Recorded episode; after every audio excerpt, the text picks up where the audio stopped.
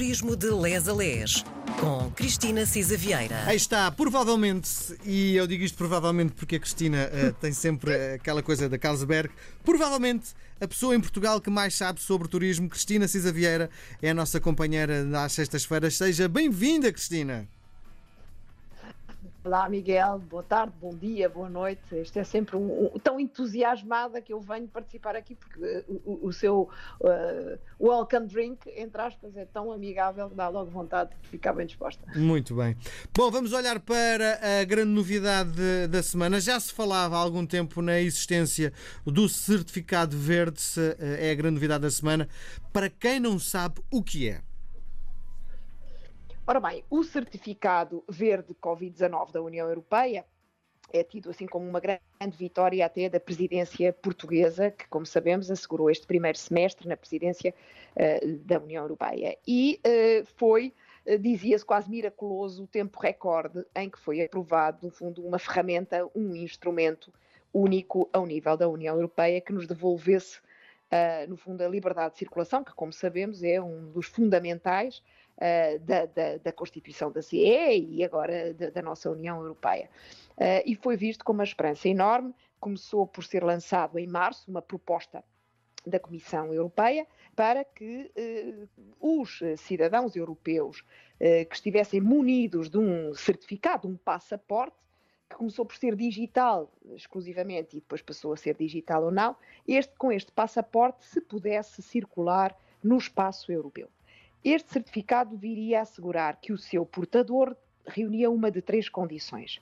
Ou bem que estava com a vacinação completa, ou seja, primeira e segunda toma, ou uh, tinha testes uh, relativamente à Covid-19 negativos, ou uh, tinha recuperado, e ainda estava nesse período, digamos assim, em que era válida a, a imunidade por ter recuperado da doença Covid-19. Portanto, uma de três condições habilitava-nos a viajar.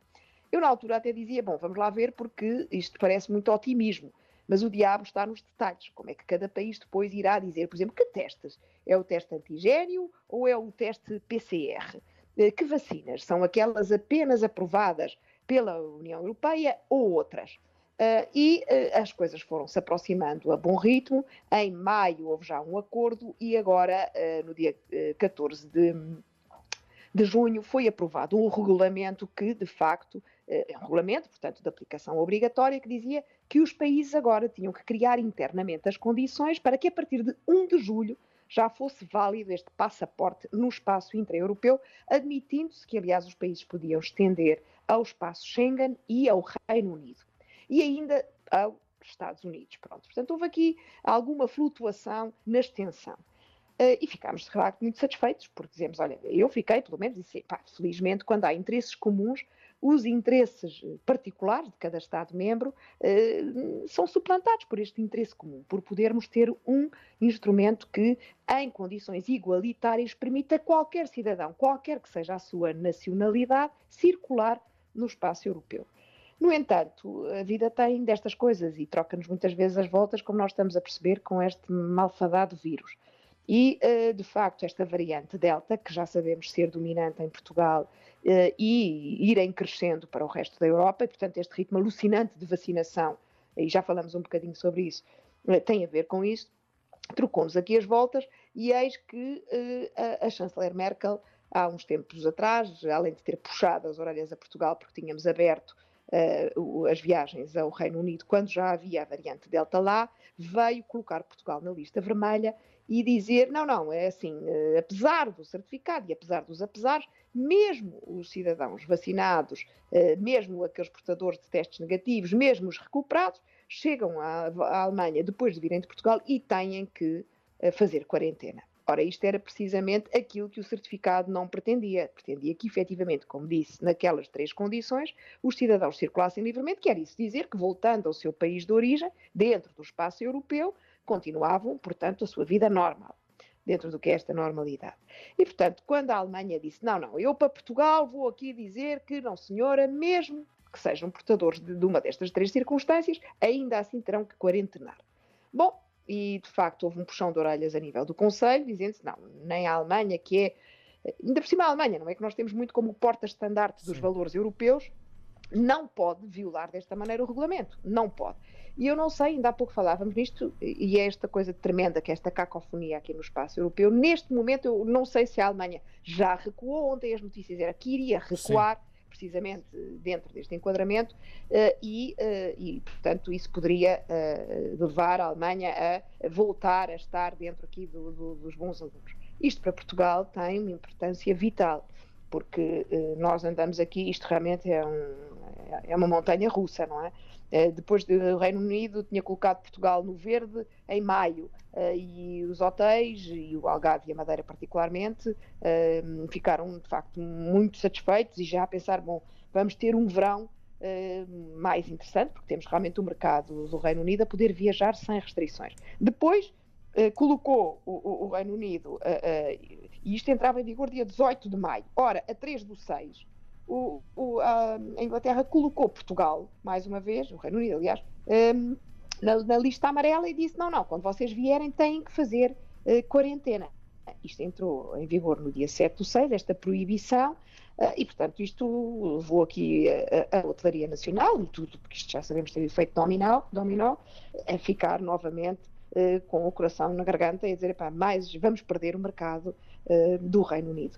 Com a questão do mercado alemão, o nosso uh, terceiro principal mercado, pior ainda ficamos, não é? Portanto, isto está a ser muito difícil gerir, quer cada um por nós, quer a economia, Sim. quer a hotelaria, quer o turismo. Estamos de facto a atravessar uns momentos um bocadinho desgraçados. Mas, oh, oh Cristina, um, os, uh, os players, os, os agentes do turismo em Portugal são altamente criativos e arranjam sempre solução para tudo.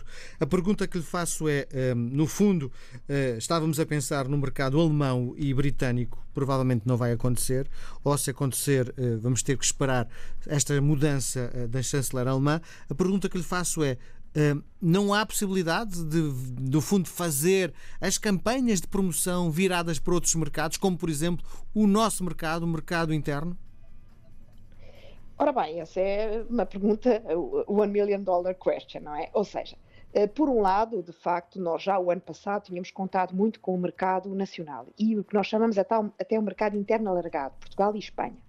Eh, e, eh, digamos, ajudou muito mas não compensou, não é? Vamos ver, nós somos um destino internacional, aberto, e, e, e por muito que, que, que, o mercado interno viaje, não compensa nem a nível de rendimentos, nem a nível de dispersão eh, no território e, e, de concentração, lá está, no, no, caso do Algarve, por exemplo, esses outros mercados. Simultaneamente, por exemplo, Lisboa, eh, Porto e cidades, vá, que são uh, quer de short breaks, portanto, aqueles destinos de, de fins de semana alargados, etc., muito uh, europeus, uh, quer do turismo de negócios, estão completamente nas ruas da amargura. Vou ser muito dura, mas é assim, porque de facto dependem do turismo internacional. Portanto, claro que a aposta no mercado interno é essencial, claro que o ano passado, de facto, vá para fora cá dentro deu muito bom resultado, até porque os portugueses não podiam sair, não podiam de facto sair, eh, este, este ano eh, é um bocadinho também o que nos vale, é mais uma vez uma almofada, mas estamos longe, muito longe de poder falar numa retoma quando não temos o turismo internacional. Muito bem. Para fecharmos a nossa conversa, Cristina, acaba a emissão aqui às 5 da tarde. Posso ir para o Algarve passar uma fim de semana?